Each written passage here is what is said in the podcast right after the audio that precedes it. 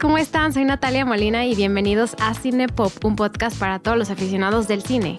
En Cinepop cada semana hablamos de una película o de una pequeña selección de películas y con ayuda de un invitado vemos todos los datos curiosos y nos metemos a fondo a todos los temas. Hola, ¿cómo están? Estamos súper felices de estar de regreso aquí con ustedes en Cinepop. El día de hoy me acompaña la última persona que escucharon en el último episodio de hace seis meses, que es Fernanda Molina. Fernanda, ¿cómo estás? Bienvenida a Cinepop. Después de meses de no haber grabado ninguna de las dos. Hola Nat, estoy súper feliz de estar aquí de regreso. Tú sabes que Cinepop es de mis proyectos favoritos y no sabes la emoción que tengo de grabar este podcast, especialmente la película que vamos a hablar hoy. Yo también, o sea, estoy de verdad súper contenta. Tuve que parar el proyecto como por razones personales y laborales y, todo. Y, Fer fue quien me escribió y me dijo, hay que regresar a hacerlo, eh, no hay que perder el proyecto. Y pues dije, sí, creo que es un buen momento. Eh, pues también me gustaría anunciar que ya no estamos en Sonoro, ya no somos parte de la red Sonoro, somos independientes. Así que si alguien quiere patrocinarse en nuestro podcast, este, nos encantaría. este, llámenos, llámenos. Eh, pueden escribirme a Natalia cinepop.mx y nos pueden, nos, nos, pueden ahí este, escribir. Igual redes sociales, las de siempre, cine-pop-mx en Twitter y en Instagram. Eh, pero platícame, Fer, ¿cómo has estado estos seis meses? Y brevemente, eh, pues cuéntanos qué películas has visto y sobre todo como qué películas, ahorita que estamos empezando el año, qué películas estás esperando para 2024. Sí, pues yo, yo he estado muy bien. Muchas gracias por preguntar, Nat. Eh, me queda ya un semestre de la carrera. No puedo creer lo rápido que se ha pasado esto. Ya para verano ya terminé. Y de las películas que he visto últimamente que me gustaron mucho, tengo una eh, en la mente que me fascinó, que se llama The Holdovers. No sé cómo se sea la traducción en español. Creo que se, creo que se le pusieron los que se quedan. Los que se quedan. Eh, creo que apenas va a salir en cines en México, lo cual se me hace raro porque es una película de Navidad. Pero esta película creo que se ha vuelto mi nueva película de confort y estoy segura que la voy a ver todas las navidades de ahora en adelante. Sí, me hizo una película extremadamente emotiva, conmovedora, eh, con personajes súper redondos y profundos y creo que vale la pena que todos la vean porque lloras y ríes como mil veces. Está interesante también la carrera de mejor actor, porque para los Oscars todavía no son las nominaciones, pero Paul Giamatti ganó mejor comedia y ganó ayer en los Critics Choice Awards, ganó en los Goles Globos de Oro fue el que ganó comedia y en los Critics Choice Awards ayer ganó mejor actor, superando a, Cillian, a Killian Murphy de Oppenheimer, que pues no sé, entonces se está poniendo buena la carrera de mejor actor. Y, Exacto. Está buena, está buena. Sí, porque en los Golden Globes esta película arrasó en, en, los premios de actuación. Y pues la verdad, sí, viendo la película, las actuaciones son divinas. Entonces sí, sí me hace sentido que se las hayan ganado. Y de películas que estoy esperando para este, bueno, del 2023 la verdad es que me faltan varias películas por ver, entonces tengo que ponerme al corriente, pero de las que estoy sí, a mí también. ¿Verdad que sí? Porque es que no han, hay muchas que o no llegan a cines o todavía no salen en plataformas. Entonces, toda la espera todavía de muchas películas que tengo que ver antes de que empiece los Oscars y toda la temporada. Pero de las películas que estoy anticipando, eh, estoy anticipando la de Challengers de Luca Guadagnino. Tengo muchas ganas de verla con Zendaya y es una película de tenis y a mí me encantan las historias de tenis. Eh, entonces esa me tiene muy emocionada. Otra es Intensamente dos. Desde que vi la primera me, me, enamoré. Se me hace una de las mejores películas animadas de la historia. Se me hace súper profunda con mensajes que son para niños y para adultos sobre el subconsciente, las memorias, las, las emociones, lo que es crecer. Y la segunda me tiene muy emocionada porque... ojalá, ojalá rescate a Disney, a Pixar, digo. Exacto. Porque últimamente le ha ido muy mal. Le ha ido súper mal y sí, Disney con tantas películas de remakes eh, esta película es una secuela, pero siento que es una secuela que vale muchísimo la pena y especialmente con, con emociones como ansiedad, vergüenza, tedio, que todos tenemos, estoy, estoy segura. Entonces va a ser muy interesante ver cómo personifican esas emociones tan universales. ¿Tú, Nat, qué películas te tienen emocionadas para este nuevo año? Mm, La que, una de las que más me tenía emocionada era la de Mickey Seventeen, que es una película de Bong Joon-ho protagonizada por Robert Pattinson, pero acaban de atrasarla y no, no han dicho qué fecha. Entonces quizás no sale en 2024, pero la tenía en mi lista y pues obviamente Robert Pattinson yo creo que actualmente es uno de los mejores actores que tenemos. O sea, hace poco protagonizó Batman, pero ha hecho películas independientes donde sus actuaciones a mí se me hacen increíbles. Eh, sí, estoy de acuerdo. Bon Joon-ho y él me emociona, ¿no? Bon Joon-ho ganó el Oscar por Parasite como mejor director, mejor película, así que qué emoción. Sí, hay películas que solo el nombre del director te venden, ¿no? Es como la hizo este director, entonces la tengo que ver. Y yo creo que él es uno de ellos. Sí, justamente. Entonces, sí, sí, sí está emocionada, pero a lo mejor la cambiaron, la van a cambiar para finales de año por el tema de los premios, no lo sé. Este, entonces, pues veremos, a ver, veremos cuándo nos avisan cuándo sale la película. Eh, otra que me emociona muchísimo es Dune 2. Eh, a mí Dune, la primera parte me fascinó, se me hizo una obra maestra de la ciencia ficción. Este, la historia de Dune, o sea, pues es una historia típica, ¿no? Como un pues muy, muy bíblica hasta ciertos aspectos y es un poco, puede ser un poco aburrido como las mismas historias, pero la forma en la que se crea todo el mundo alrededor de Dune, este, y no leí el libro, pero la película me encantó, o sea, se me hizo increíble, la vi en el cine. Entonces la 2 también iba a salir en 2023 y la cambiaron por todo lo de la huelga y iba a salir en marzo eh, de este año. Entonces me emociona mucho Dune 2. La quiero ver IMAX. Sí, yo también tengo ganas, ganas de ver esa, especialmente porque creo que en esta Zendaya va a protagonizar más, ¿no? Porque en la primera yo estaba esperando más de ella y salió como al final y creo que en esta ya sale más de ella. Y Florence Pugh también. Sí, ah, sí, cierto, también sale. Eh, y la última que, o sea, bueno, la tercera, digamos, más esperada que tengo eh, es Civil War. Es una película de Alex Garland, que es este un me, parece muy interesante, es un director británico, pero va a dirigir una película sobre guerra civil americana, ¿no? Entonces es muy interesante cuando, en mi opinión, cuando, cuando directores de otros países dirigen sobre como la historia de un país. Alex Garland ha dirigido eh, Ex Machina, Annihilation con Natalie Portman. Entonces esta de Civil War es la película más cara de A24 hasta la fecha, costó 50 millones. Entonces ya A24 pues sí, ya está convirtiéndose en unas productoras pues independientes más grandes y a punto de ya no ser independiente, ¿no? Ya es, ya es muy, muy grande. Y pues otras películas que pues mencionan honorífica que nos gustaría, y creo que a ti y a mí, em, eh, por ejemplo, la de Furiosa, que es la historia de Furiosa de Mad Max Fury Road. Esta es como la, la, la, historia del, del, comienzo de este personaje que lo protagonizó Charlize Theron y en este caso lo va a protagonizar Anya Taylor Joy. Em, otras películas, la de Joker. O sea, yo no fui muy fan de Joker eh, la primera pero, pero ¿En Pues me da la, o sea, sí me gustó, pero me llama la atención que va a salir Lady Gaga y pues va a ser un musical ahora, eso, eso me, eso no sé cómo va a ser. Puede salir muy mal o muy bien. Entonces vamos a ver. sí, sí, sí. A ver, a ver qué pasa. Me da mucha curiosidad. Me tiene nerviosa esa película. A mí también. A mí también me tiene nerviosa, pero en el buen sentido. O sea, porque como yo no soy tan fan, si me la arruinan no me importa. Sí, exacto, justo. Entonces, es por eso. Eh, luego hay una película que se llama Drive Away 2 con Margaret Qualley y no me acuerdo qué otra actriz, pero, pero se ve, se ve como interesante y y pues esas son como las que yo estoy esperando también como menos, pero que me emocionan.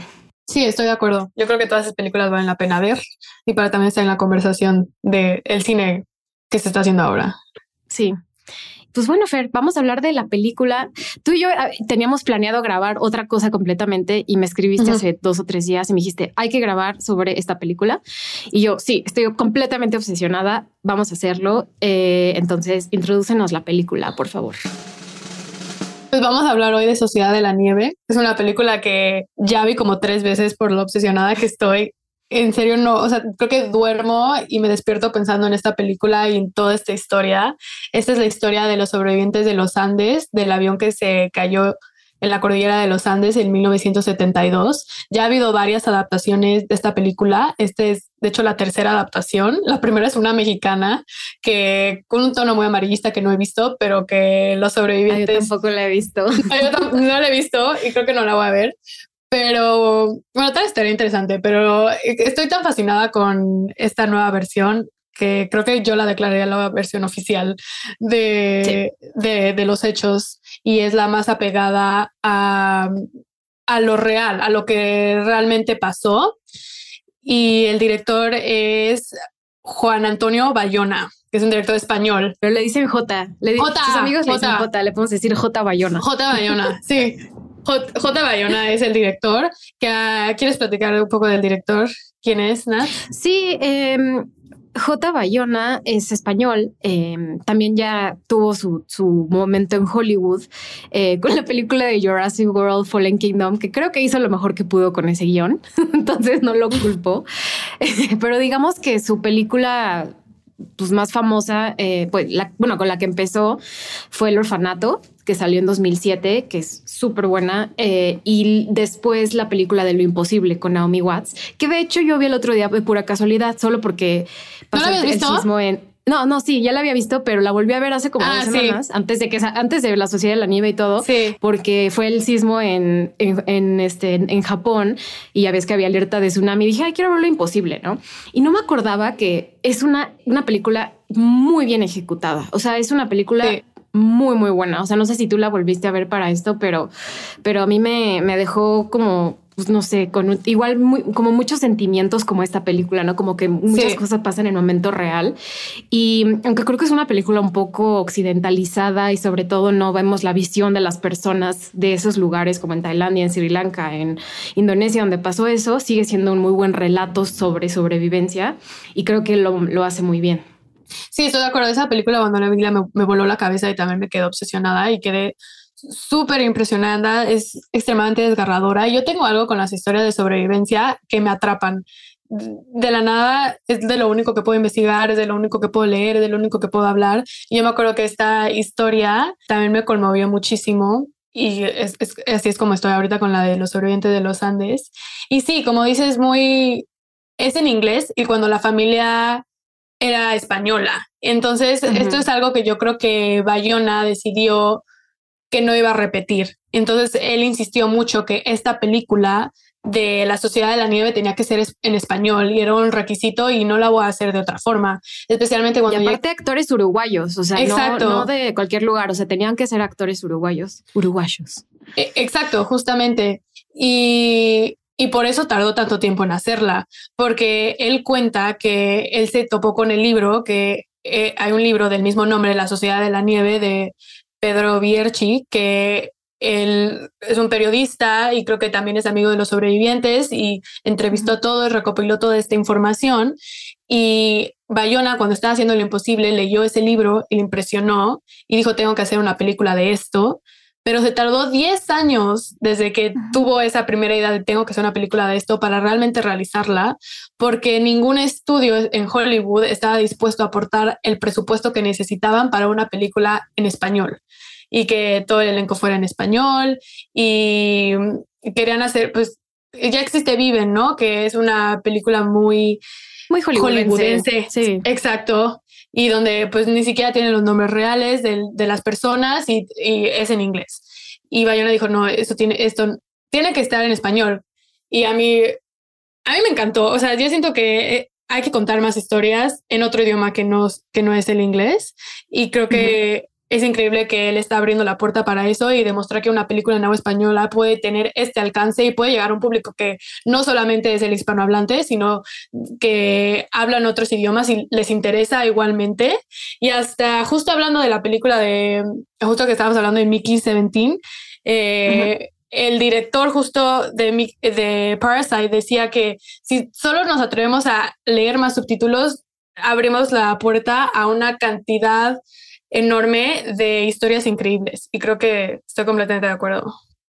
Sí, y también antes de meternos más al tema de eh, Sociedad de la Nieve, me gustaría decir que cualquier cosa que yo diga de esta película es como mi propia opinión y no está, este, digamos que no representa la imagen de alguna empresa o alguna eh, o alguna compañía, ¿no? Es todo mi, mi, mi visión, pero sí quería aclarar eso.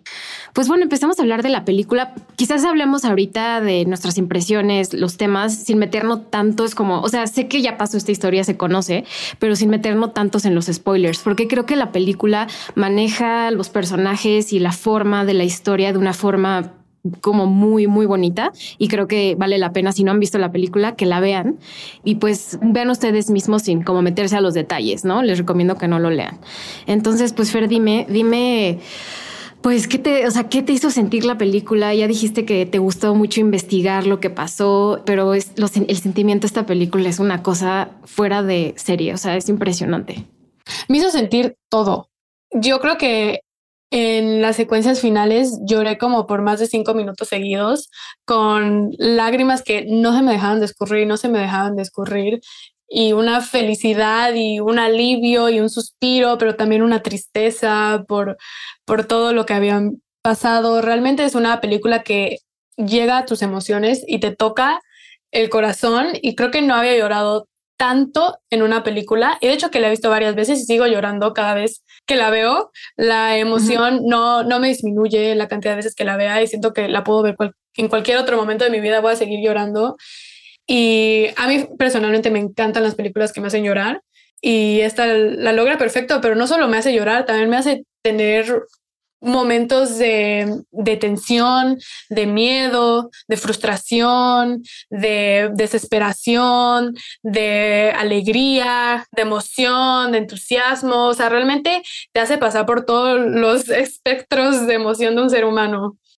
Es impresionante y algo que me, no sé si te pasó, que yo la segunda vez que la vi, la vi apenas este fin de semana, la, había visto hace como un mes o algo así, y la volví a ver una segunda vez ya sabiendo lo que pasaba en la película y la vi con otros ojos completamente diferentes, ¿no? Porque yo ya sabía lo que venía, ¿no? Ya había visto esa emoción, o sea, la primera vez que lo, la vi eh, fue una, una emoción tanta, o sea, una, algo que te transmite tanto sentimiento que es, es, es, lo que a mí me gusta mucho del cine, ¿no? Como cómo pueden transmitirte este tipo de cosas y, y, pues es un escenario de pesadillas, o sea, es lo peor que te puede pasar, o sea, que se caiga tu avión, sobrevives, muchos mueren. Em, es realmente espeluznante. La escena del...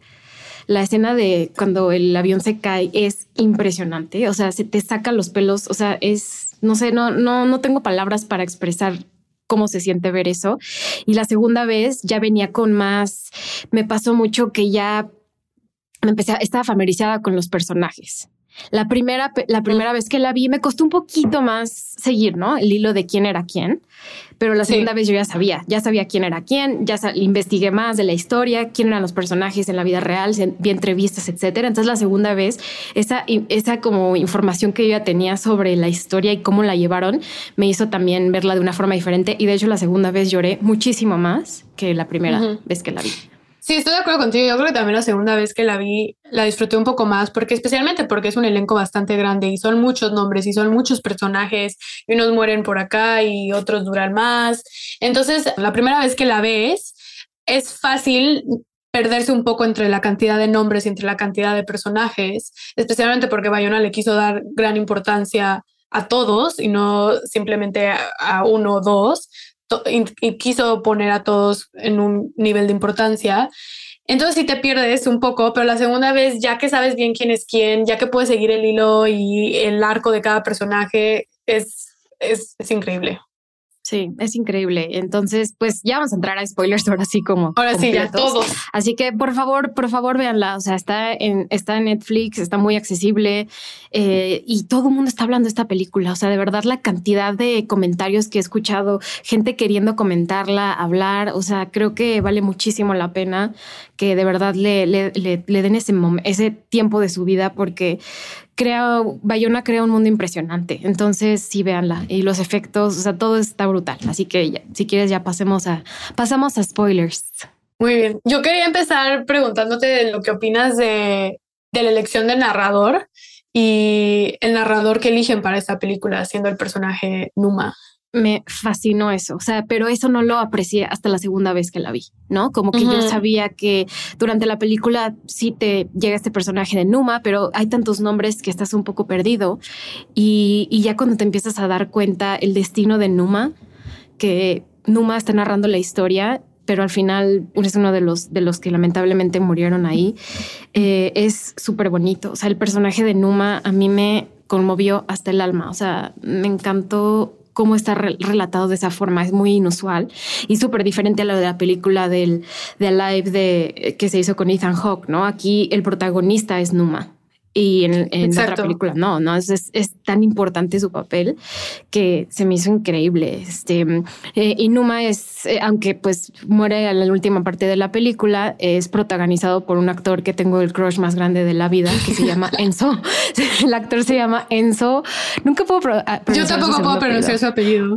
Broginich. Es no Bogrinik. Sí, que todo el mundo dice que se parece a Adam Driver. Y si tiene un aire. es el Adam Driver uruguayo. Uruguayo. Es el Adam Driver uruguayo. El Adam Driver este, latino. Pero, ¿a ti qué te pareció eso? A mí me fascinó la elección de, de narrador y se me hizo especialmente interesante que eligieran una persona que muere, no una persona que logra sobrevivir, porque generalmente esta historia la conocemos gracias a que hubo sobrevivientes y generalmente siempre se ha contado desde ese punto de vista. Entonces me hizo muy interesante que nos dieran el punto de vista de alguien que no logra eh, llegar otra vez a la civilización y que se muere en la montaña. Pero es, es un héroe, ¿no? Es un héroe. Es un héroe. Sí, y muchos lo describían como, como la persona ejemplar de, de, alguien que estaba tratando de sobrevivir en la montaña con, un, con bondad y con generosidad y con empatía. Y Bayona hablaba de cómo era importante que a través de la voz de los sobrevivientes ellos le dieran voz a los muertos, así como los muertos dieron su propio cuerpo para que ellos pudieran vivir, los ahora los que viven le dan su voz a los muertos para que ellos puedan contar su propia historia. Y se me hizo una como una manera muy bonita de decirlo y demostrar cómo cómo se, cómo se dan, dan y reciben para que esta historia que todos vivieron, porque esta no es nada más la historia de los sobrevivientes, es la historia de todas las, las 45 personas que vienen en ese avión, como cada historia es, es igual de importante. Claro, y, y, eso, es, eso es luego muy difícil de de transmitir en, en, películas donde vemos que personajes mueren o de repente no están, ¿no? Como darle su lugar ahí, ¿no? Sobre todo en las películas de, de miedo, de horror, donde luego se mueren muchos personajes. No sé, esas personas que se mueren normalmente los hacen ver como tontos o, o, de una, o de una forma diferente al principal, ¿no? Como que el principal tiene todos los valores importantes de un héroe y en este caso este, no, es, no es así, ¿no? Eh, que eh, quizás me está adelantando, pero no, no sé, ¿qué opinas de la música? Porque a mí se me hizo que sin la música esta película no hubiera sido nada. O sea, es Me fascinó, me fascinó. Eh, de hecho, solo escucho la música y me vuelvo como emocionar y tengo ganas de volver a ver la película de nuevo cada que escucho la música. Pero Yo también. Datos curiosos, la música es hecha por Michael Giacchino, que es el mismo que ha hecho el, score de Up, que Up tiene un score también súper icónico, de Rato a ti, de Intensamente, de creo que algunas películas de Star Trek, y realmente es bellísima, es emotiva, es desgarradora en otros momentos, es esperanzadora, eh, cuando apenas caen en la en la montaña, él habla de cómo quería que se sintieran que están en, en Marte o en un planeta desconocido, como que es este lugar, entonces con la música ayudan a crear esa instrumentación de que se sienten completamente desorientados y, y norteados. La verdad es que me encantó, sí. Sí, no, a, mí me sorprendió muchísimo también. Estaba escuchando una entrevista justo con Michael Giacchino en donde le preguntaron, ¿no? ¿Cómo fue el proceso? O sea, ha sido un proceso muy difícil y, es algo a lo que no está nada acostumbrado. O sea, porque él, la última película que hizo antes de esto es Thor, Love and Thunder, hizo Jurassic World Dominion, The Batman, Spider-Man No Way Home. Entonces viene como de, pues sí, más películas de superhéroes, películas muy comerciales. Eh, entonces esto a mí me sorprendió muchísimo, me gustó muchísimo su, su pues sí, fue muy, fue muy valiente hacerlo. O sea, no creo que hubiera sido tan fácil que como un, compositor así como tan hollywoodense se hubiera adentrado a este tipo de películas. Entonces sí es, sí es brutal, o sea, es increíble. Em, algo que también me gustaría preguntarte es, ¿qué opinaste de, de cómo está filmada la película? Porque creo que es, es, impresionante. O sea, ni películas así de con muchísimo presupuesto logran hacer lo que se hizo aquí. De verdad sientes que estás ahí. Eh, la película tuvo un presupuesto aproximado, creo que de 60 millones de euros. Pero bueno, luego las películas así grandes tienen presupuestos de 100, 150 millones de dólares. Entonces sí tiene un presupuesto pues digamos alto, no es una película independiente, pero tampoco es una película así de súper, súper cara. Sí, la verdad es que muchos de los sobrevivientes hablan de, de, cómo al ver esta película se sintieron de nuevo en los Andes y hasta podían oler la montaña y las imágenes les, transmitían el olor y lo hacían muy real para ellos. Y es que se grabó, grabaron en Sierra Nevada, o sea, el set era en Sierra Nevada, pero Bayona, en España, pero Bayona y, y su crew fueron a los Andes y estuvieron fotografiando la montaña de cada ángulo, de cada huequito, de arriba, de abajo, de, como pudieran, por 20 días. Y después, en postproducción, eh, sobreponían las imágenes de, Sierra Nevada, que era cuando estaban, pues, lo que habían grabado con los actores, y al fondo ponían las montañas de los Andes. Y grabaron exactamente donde se cayó el avión. Entonces, todo lo que estamos viendo en la pantalla es exactamente lo que los sobrevivientes vivieron. Esas son exactamente esas mismas montañas, exactamente ese mismo lugar. A mí eso se hace impresionante y no me imagino lo que se debe sentir para los sobrevivientes ver eso. La réplica exacta. La réplica exacta, o sea, ir al lugar exacto. Y de hecho habla de como en el choque para grabar como ese momento donde se van a estrellar con la montaña. Él pasó en un helicóptero 14 veces por el lugar donde se estrellaron para grabar esa escena de, la montaña de frente. Y hasta el fin, o sea, ya que para la última dijo, lo tenemos que, hacer ahorita, o sea, en esta tiene que salir porque yo no pienso volver a pasar por aquí. Eh, porque estuvo pasando por donde chocaron 14 veces en un helicóptero. Eh, y sí, la verdad es que esta película es hecha también gran parte en la postproducción. Hay 300 personas trabajando en la postproducción porque cada eh, toma necesitaba un montón de efectos especiales porque estaban sobreponiendo lo que habían grabado en Sierra Nevada con los Andes. Y eso es un trabajo complicadísimo. Y sí, la verdad es un trabajo complicadísimo. Y aparte muy complicado para, por lo que yo entendí, no, no utilizaron green screen y blue screen en ningún momento, ¿no? Sí, todo era como, como que hacían, pusieron Sierra, o sea, fueron a Sierra Nevada justo por eso, porque es un lugar donde hay nieve. Este, pero por lo que yo vi de los, de los, de todos los detrás de cámaras, en ningún momento ponemos, ponen como este tipo de pantallas para que se vea como, pues no sé, como muy falso, ¿no? O sea, se ve de verdad auténtico. Sí, especialmente la escena del choque es realmente impresionante, como estás mencionando, y ahí usaron pues efectos prácticos y efectos reales y construyeron un avión que estaba en una plataforma que se movía para crear la turbulencia. También crearon un mecanismo de ruedita donde todos los asientos se venían para enfrente. Entonces todo eso es real y pues hay también obviamente hubo dobles, entonces hay momentos donde ves el actor y luego eh, corte ya ya es un doble, pero tú no te das o, ya es un muñeco, pero tú no te das cuenta. Y sí, hay, una escena donde salen disparados algunos actores por la parte de atrás del avión.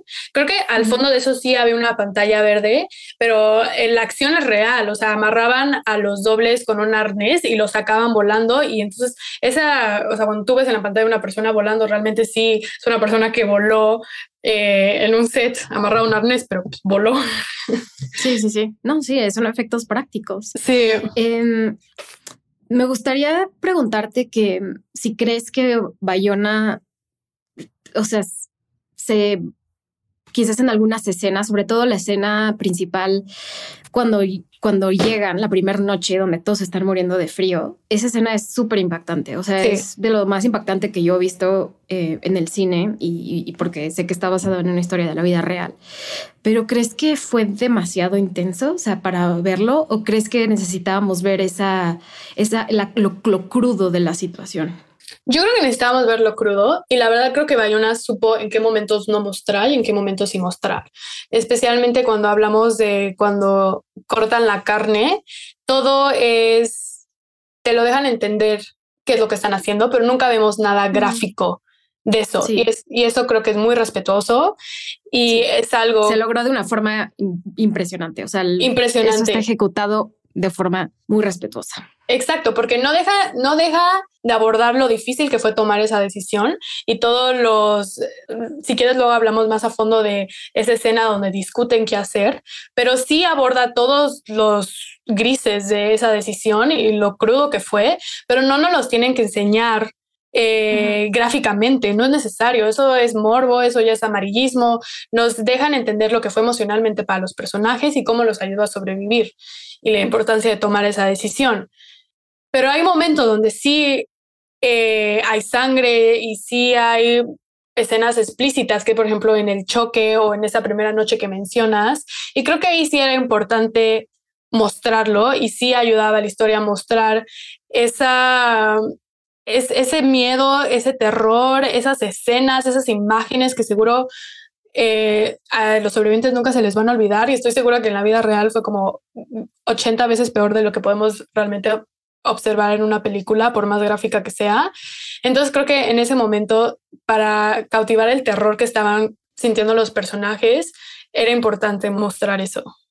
Sí, yo también, yo también lo creo. O sea, eh, sí, la, me acuerdo la primera vez que lo vi, sí me, sí se me hizo muy fuerte. O sea, eh, se me hizo muy impactante. Dije, quizás no teníamos que haber escuchado, no sé, esos gritos tan, pues tan entremecedores y tan fuertes que tenían, pero creo que sí tienes razón, es súper necesario para contar esta historia de una forma auténtica, porque literal es la peor cosa que le puede pasar a alguien. Y pues si quieres pasemos a esa cuando toman la decisión de comerse la, la carne humana de las personas que estaban en, el, avión y fallecieron, pues obviamente se quedan sin comida, están en medio de la nada, ¿no? Siempre cuando vemos historias de supervivencia en aviones, sobre todo en historias de ficción, normalmente se caen, ¿no? En la playa o en un lugar donde hay más recursos, donde la gente puede sostenerse alimentándose de otras cosas, ¿no? Pero aquí es literal, no hay nada, no hay ni una planta, no hay nada, están en medio de la nada. Entonces, pues recurren a, a pensar que se pueden, se tienen que alimentar a través de, pues, de, la carne humana. Sí, esa es una, esa escena donde están todos sentados en el avión platicando de qué hacer y es la primera vez que lo hablan en grupo, aunque ya sabemos que tal vez como individuos ya lo habían pensado, lo habían hablado con alguna persona, pero es la primera vez que lo hablan entre todos. Y es una escena donde yo creo que se ponen en la mesa todos los puntos de vista y se habla desde términos médicos, desde qué nos puede pasar si no comemos, el cuerpo se nos va a pudrir, ya no vamos a poder pensar, o sea, tenemos que comer para vivir, o sea, es biología. Ahí es donde dice lo de la regla de las tres, ¿no? Tres minutos sin respirar, tres días sin agua. Ajá, y tres semanas sin, comer. Eso lo dicen en otro momento. Eso lo dicen en el momento que están afuera del avión y aquí es donde están ah, todos. Sí, cierto, tienes razón, tienes razón.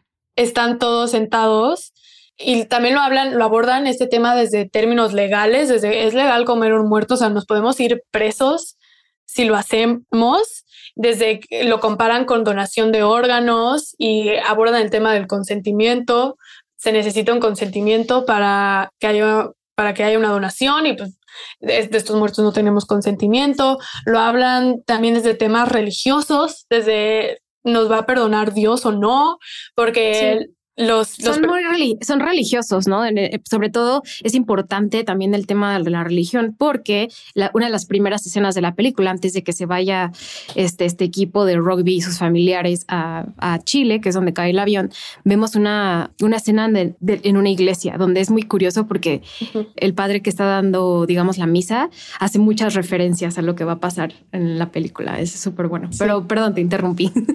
Me salí de tema un poco. No, no, no, no, está perfecto porque justo hablando del tema de religión, pues sí es, es muy importante y ellos eran muy, muy religiosos, algunos, no todos, otros, algunos agarran fe en Dios en ese momento y en la adversidad y otros pierden completamente fe en Dios por lo que vivieron. Dijeron, ¿cómo puede existir Dios si nos pasa eh, algo? Y otros dicen, ¿cómo no creer en Dios si, no de, de qué agarro fe?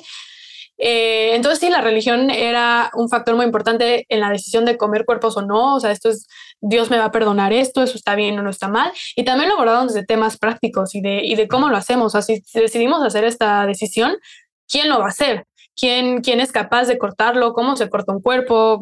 ¿Cómo se hace? Entonces lo abordaron desde, desde, desde lugares médicos, legales, eh, religiosos y prácticos y podemos ver la diferente personalidad de muchos personajes. Por ejemplo, Roberto Canesa está muy impulsivo y está diciendo sí, hay que hacerlo.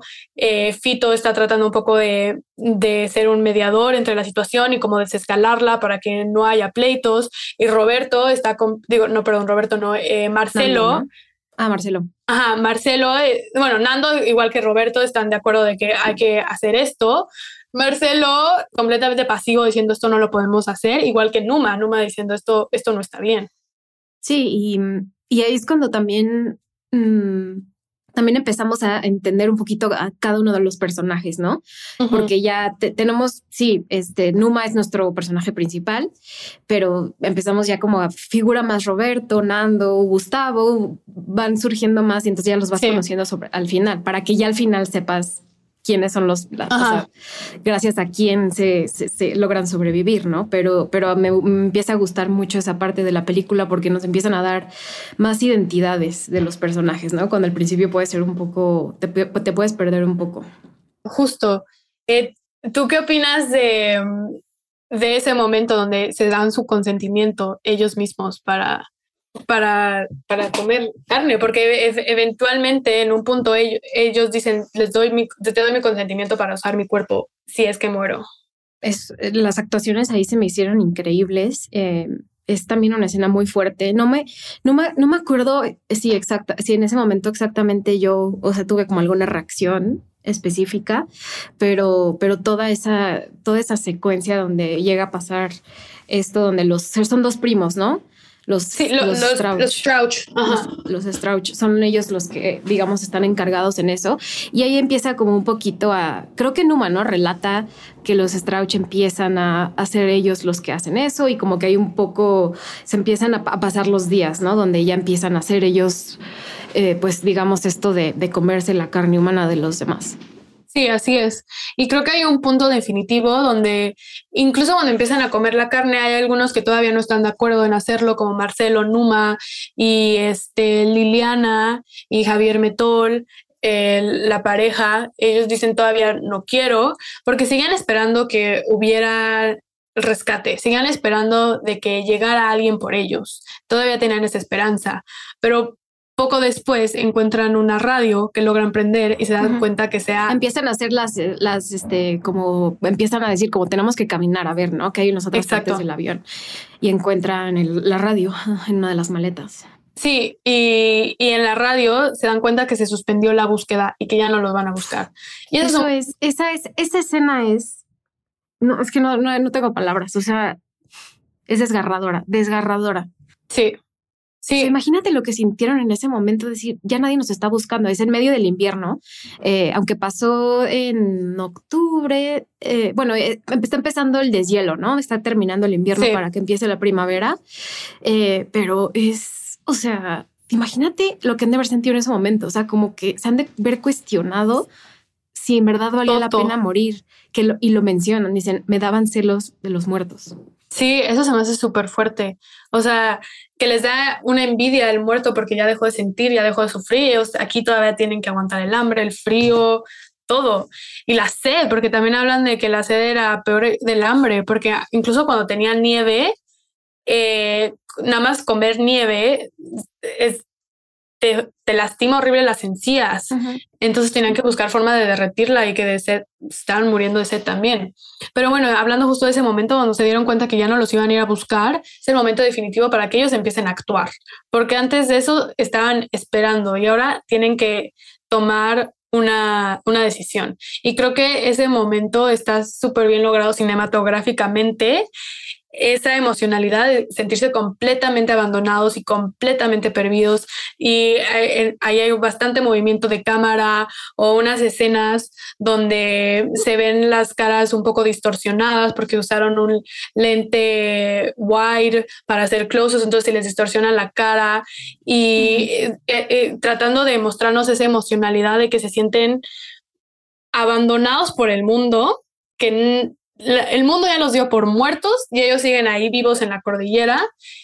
Y después de eso, la radio sale un comercial de bicicletas y nos dan una toma amplia donde se ven ellos como hormiguitas y nos vamos alejando más, alejando más hasta donde ya ni los vemos, donde si pasa un helicóptero por arriba, aunque ellos estén ahí, ni se ven.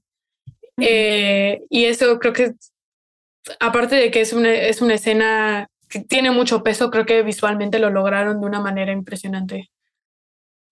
Es, eh, visualmente la película nos muestra muchísimo la, la situación en la que estaban sintiendo cada uno de ellos. Eh, y, y, con eso también me gustaría como comentar que es una película, creo que no se grabó 100%, eh, digamos, en secuencia, pero sí trataron de hacerlo lo más posible, porque los actores también, pues los pusieron a dieta básicamente, o sea, porque tenían que bajar de peso como lo hicieron en la vida real y se nota muchísimo. O sea, el, el, a mí el, no sé cómo lograron que se vieran así, o sea, el maquillaje, la producción, o sea, es, es, es, es increíble cómo se ven, o sea, no se ven para nada como lo de la película Live donde se veían todos lindos y aquí, aquí de verdad se ven mal, o sea, ¿cómo se llama? Cómo, ¿Cuál es el personaje que tiene los ojos negros?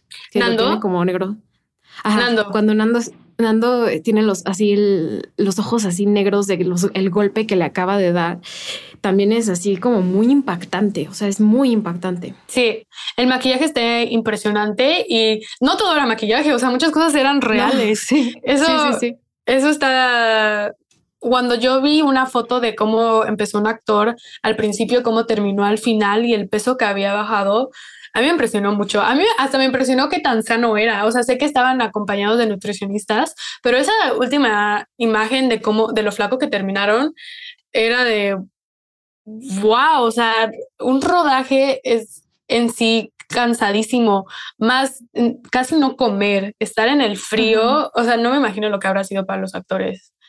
Es tremendamente demandante. Y creo que justo eh, Enzo Em, eh, Enzo, que interpreta a Numa Turcati, em, dijo que también hubo muchos momentos donde estaban donde tenían frío, o sea, donde en verdad estaban como en condiciones así densas, o sea, no, obviamente no eran los Andes, no eran las temperaturas de allá, pero pues estaban con ropa pues muy ligera, todo, ¿no? Grabando por muchas horas a veces en la, en el, la interperie y también tenían frío y también estaban como pasando por eso de tener hambre y pues obviamente no, no, no es la misma situación, eh, pero sí, pero sí, ese sí como muy impresionante. Em, me gustaría como también hablar de la escena donde es la avalancha. Que es, es también muy importante para la película y sobre todo para Numa, ¿no? Que es, vemos que eh, Numa ya se había como adentrado a, diferentes, digamos, excursiones que hacían varios de ellos. Él era siempre el primero que decía, yo voy, yo voy, yo voy, ¿no?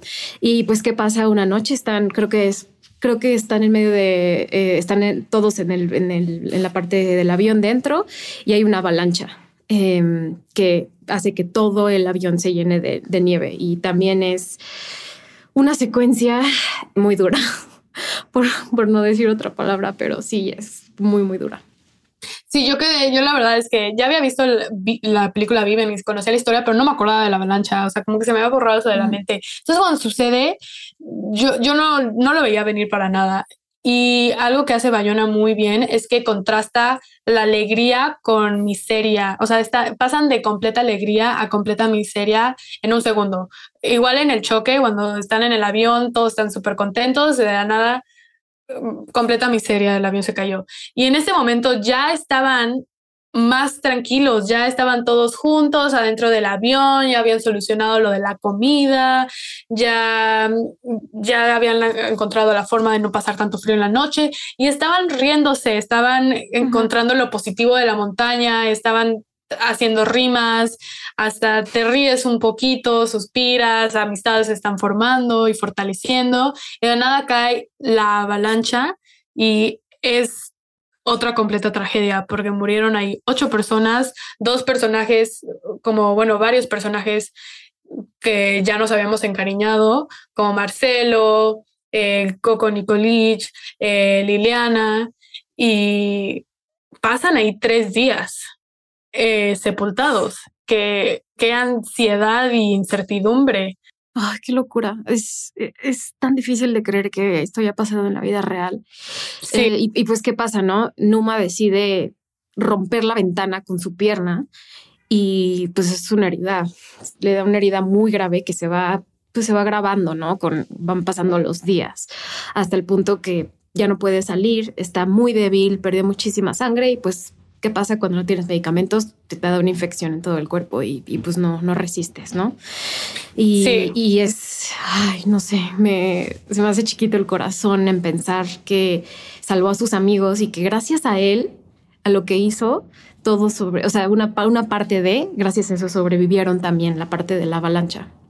Sí, justo, porque la avalancha marca como el principio del fin para Numa, porque después de que tiene esa cortada, él empieza poco a poco a ir para abajo y él de ser un personaje que está en la acción todo el tiempo, pasa a estar al lado de la ventana observando la acción a través de, de la ventana del avión, Y desde ahí hay muchas escenas donde vemos a Fernando y a Roberto discutiendo o entre otros personajes tomando decisiones, oyendo expediciones, regresando a expediciones. Y él ya que él era una de las personas que le gustaba estar en la acción, le gustaba salir, le gustaba ese liderazgo, ya no puede hacer más porque su cuerpo no le da. Y hasta se siente inútil y hay una conversación muy bonita, no sé si quieres hablar de que él teniendo con Javier método donde se siente inútil y hablan del sentido de todo y de qué sentido tienen todas estas muertes. No quiero llorar, pero es que eh, eh, si quieres explícala tú.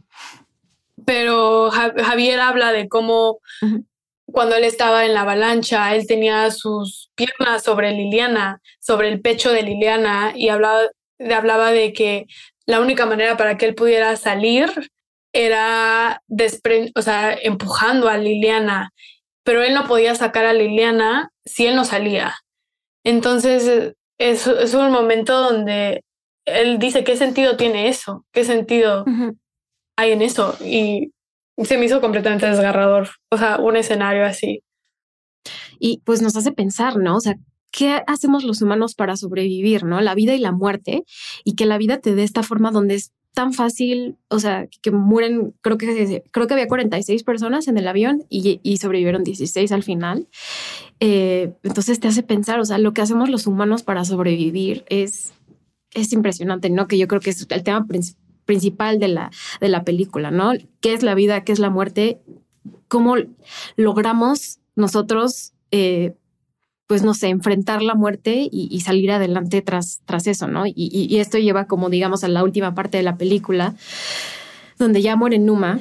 Em, bueno, antes de que hablemos de la última parte, em, hablemos de la nota que les le deja Numa a sus amigos, ¿no? Porque ah, Numa ya sabe que está muy mal. Y les deja una carta que dice, si no me equivoco... No hay amor más grande que el que da la vida por sus amigos. Oh, es hermoso. Y eso la película original de Viven creo que ni, la, ni lo enseñan. No me acuerdo, pero no le dan ninguna importancia. Y, parece ficción eso. Y fue completamente real. O sea, realmente sí escribió esa nota. Hay, hay, cosas que, hay cosas que la ficción no se puede inventar y que solo ocurren en la realidad. ¿Cómo es esta historia? ¿Cómo es eso? Eh, y, pues, ¿qué pasa? ¿No? Empieza, empieza a ver el deshielo, empieza a ver la temperatura, empieza a subir al menos un poco. Eh, pueden, digamos, estar un poco más afuera eh, sin, sin estar como congelándose todo el tiempo, se hace frío y todo, pero, pero empieza a ver como esa, esa es la parte de la película como de la esperanza, ¿no? Como bueno, ya se está, se está descongelando un poco, le da como también como buen sentimiento al espectador ver eso, ¿no? Que no están como en el súper frío en el que llegaron. Y, y pues una de estas expediciones, pues Roberto y, y Nando deciden que necesitan ir a buscar ayuda y se, y se, eh, ¿cuántos días son? Se emprenden 10 días de caminar a buscar y traían, traían comida con ellos, este, se llevaron bastante y pues deciden caminar, caminar y bajar al valle hasta que encuentren algo, ¿no? Y, yo creo que esa es la parte donde a mí me hizo llorar más en la película cuando llegan. Yo también. Ya están, están en Chile eh, y llegan y y, y, están ya, digamos, en el, en, ya hay más naturaleza, hay verde, hay un pequeño río. Y, qué pasa, no? Que ven a una persona, a, a un, este, al, chileno que los rescató, que eso no lo dicen, pero creo que estuvieron 10 horas en un burro con él. Pero este momento donde ven a otra persona es, ay, es así de. O sea, se te pone la piel chinita, es una alegría total. Es, es hermoso, ¿no? y, y o sea, en el momento también que, pues ya vemos que llegan y los, y el momento del rescate, cuando llegan los helicópteros, o sea, es, ay, no, es que no puedes dejar de llorar en esa parte, o sea, es, es hermoso. No, es, esa creo que esa es mi escena favorita de toda la película, cuando voltean y escuchan los helicópteros. No, eh, desde que se empiezan a arreglar, o sea, ya habían escuchado que que en la radio que... A la radio sí cierto, ya lo habían escuchado. Ajá, escucharon que encontraron a Roberto y a Nando y que se conoció su identidad. Entonces ellos saben que ya vienen por ellos. Entonces empiezan a arreglar, se empiezan a cepillar los dientes, se empiezan a vestir y se sientan afuera del avión a esperar a los helicópteros. Y en el momento que los escuchan y los ven y se tiran al piso de emoción, corren, brincan, se abrazan, lloran, rezan, eh, se caen, eh, todo tú lo sientes ahí todo con ellos. O sea, yo no podía dejar de llorar y no lloré hasta que se acabaron todo, no dejé de llorar hasta que se acabaron todos los créditos. Realmente, no sé. En esa, en esa, parte la, la música también, o sea, la música es perfecta. pero al final, o sea, la música es así de, oh, es súper conmovedor, es súper conmovedor. La música es perfecta en ese momento. Es que vale la pena, o sea, como que te hace sentir que no fue en vano todo lo que sufrieron, o sea, como que sí hubo un final feliz para algunos, o sea, obviamente es un, final agridulce porque hubo muchas muertes, pero la vida les dio esta oportunidad de regresar a la civilización, o sea, les dio eh, aquí es donde muchos se preguntan dónde es una tragedia o un milagro. Y muchos de los sobrevivientes dicen, no me gusta la palabra tragedia, pero tampoco milagro, porque o sea, muchos murieron, pero también es un milagro que vivieran. Uno unas vivieran, o sea, unos vivieran. todo lo que vivieron, o sea, es, es, es así como muestra lo importante que es tener ganas de vivir, de la vida, de disfrutar, o sea, y, y no, no, no sé los detalles de lo que hacen los sobrevivientes hoy en día, pero sé que han hecho muchas cosas, o sea, Roberto se convirtió en un, un médico como muy, muy famoso, este, también da muchas pláticas y, y son personas que, que pues vive, vivieron mucho tiempo en el tabú, ¿no? Y no sé si esta película los está ayudando como poder hablar de las cosas más, ¿no? Y no sé si viste en unas entrevistas que por mucho tiempo en las familias no se hablaba de eso, no nos, hablaba de ese tema, ¿no? Entonces, esta película les causó tanto impacto que ya es algo que se está como manejando eh, de una forma más abierta, ¿no? Pues tuvieron que hacer lo que hicieron para sobrevivir, ¿no? Es así de siempre. Sí, y, también cuando regresaron a la sociedad, muchos, al darse cuenta de lo que tuvieron que hacer para vivir, los empezaron a, a invadir de artículos amarillistas y sensacionalistas y con ganas de, de, de crear como una sensación mediática en lugar de entender lo que realmente estas personas vivieron y, tuvieron que hacer. Y creo que estamos llegando como el infierno el infierno, que, fue para ellos y como que no había otra alternativa o sea era eso o morir. Y entonces ellos hicieron lo que tenían que hacer para para vivir. Y sin, si no hubieran vivido esta historia ni, ni existiría ni la conoceríamos. Entonces creo que sí están llegando como a ese punto donde su historia sigue causando mucho interés, a pesar de que han pasado muchos años, y creo que se ha perdido un, poco de ese tono amarillista sobre lo que habían vivido y estamos abordándola con más empatía. Sí, con más empatía y también con más entendimiento, ¿no? Como, como creo que esta película sí abre, sí abre la, pues, pues no, o sea, no necesariamente la realidad, exactamente la realidad, pero pero sí, este, pues le, está dando a los sobrevivientes también como una forma de redimirse, ¿no? También, porque mucho tiempo fue tan controversial y, ellos mismos lo dicen, o sea, y, aparte los actores también salen en la película. Digo, los sobrevivientes salen en la película, hacen ah, cambios. Ah, sí. Sí, salen, salen, salen en el aeropuerto, abre la puerta, creo que en la iglesia, o sea, hay como varias donde están ahí. Y cuando, cuando dicen los nombres, y que uno dice Carlito, Carlitos Páez, mi hijo, eh, él es el verdadero, Carlitos Páez. Carlitos. Ay, es muy bonita. Ah, pues bueno, Fer, ¿hay algo más que quieras mencionar de la película? Es que siento que puedo hablar por horas de esta película y en algún punto de este, este podcast tiene que terminar. Pero realmente es una película que vale muchísimo la pena. Está hecha con muchísimo respeto y con muchísima responsabilidad de honrar las vivencias reales de las personas que vivieron esto.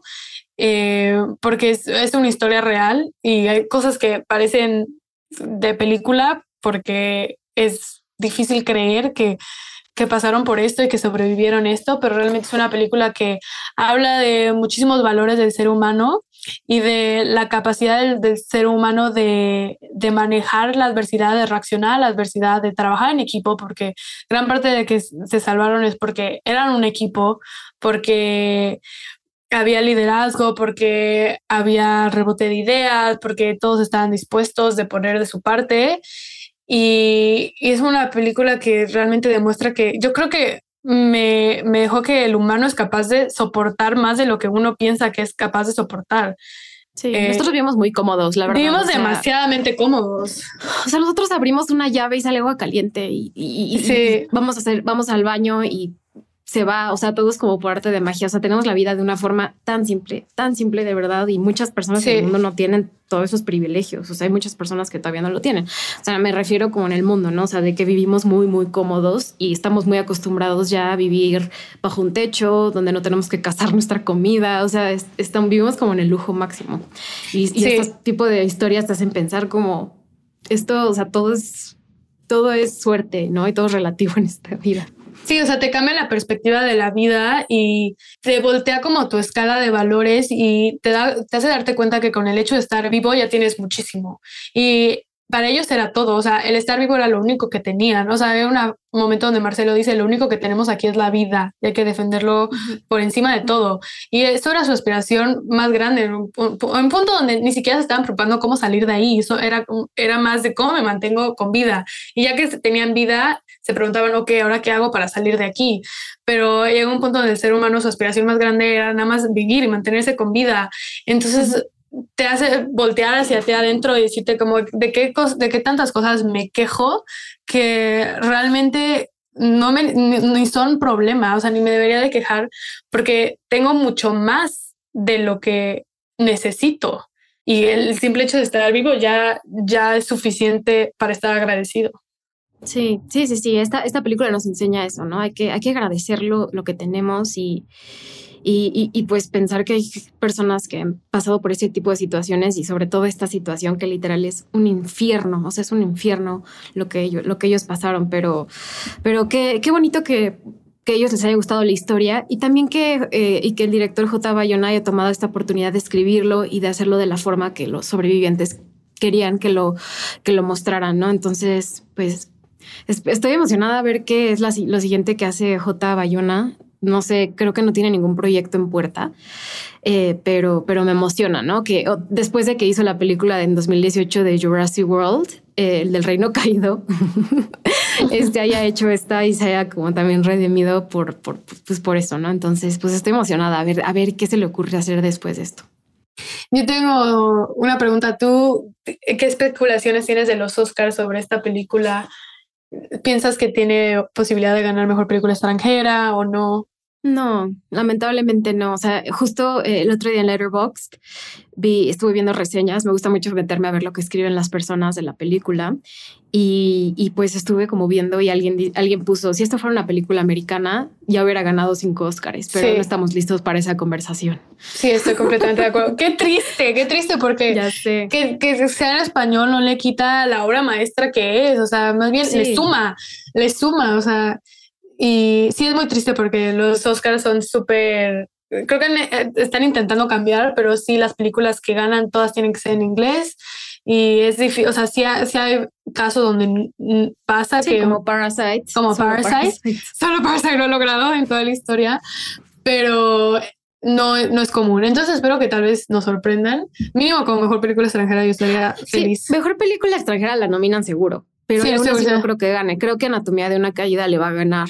O la de Past Lives. Esa o esa. Sí, Past Lives, pero sí creo que ahorita como estuvieron los, los premios, creo que Foden, ¿cómo se llama? Anatomía of que también ya vi, está muy buena también. Eh, creo que va a ganar, pero, pero pues ya, ya veremos. Y, y pues Fer, muchísimas gracias por regresar conmigo a este proyecto. Este, eh, vamos a estar aquí, yo creo que dos veces al mes, no todas las semanas, pero dos veces al mes vamos a estar por acá. Y, y pues bueno, este, qué bueno, es un buen momento para regresar ahorita que es la época de premios. Sí, sí creo que es un buen momento pues para regresar. Y regresamos con un peliculón. Sí, sí, sí, una gran película que en el momento en el que me dijiste yo, sí, que en ese momento la quiero hacer.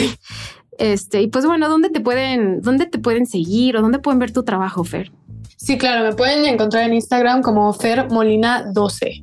Ahí, ahí ando, Fer Molina 12. 12. Y a mí me pueden encontrar como natalia.molina en Instagram y Cinepop, no se les olvide, este, no se les olvide seguirnos en, en Spotify, Apple Podcasts, creo que Google Podcast ya va a dejar de existir, por lo que tengo entendido, entonces por ahí ya no. Eh, y, y, y, pues déjenos comentarios, reseñas, mándenos mensajes, o sea, si nos quieren mandar algún mail, nos pueden escribir a natalia.cinepop.mx y con mucho gusto también los veremos por ahí. Y pues muchas gracias, Fer, gracias por, por esta oportunidad. Eh, me siento muy, muy feliz de regresar. Tuve un año súper difícil y, y extraña mucho hacer podcast. Siento que es una terapia para mí muy, muy, muy grande. Entonces estoy súper feliz de estar aquí de regreso. Yo también estoy súper feliz de que estés aquí de regreso, Nad, y que yo estoy aquí de regreso porque amo este espacio y gracias por crearlo. No, gracias a ti, Fer. Este, pues nos vemos. No sé qué vamos a hacer la próxima semana, pero ya sabrán en algún momento. En algún momento sabremos y sabrán ustedes. Pues cuídense mucho y nos vemos hasta la próxima. Bye bye. Bye. Cinepop es producido por Natalia Molina e ingeniero de audio Santiago Sierra.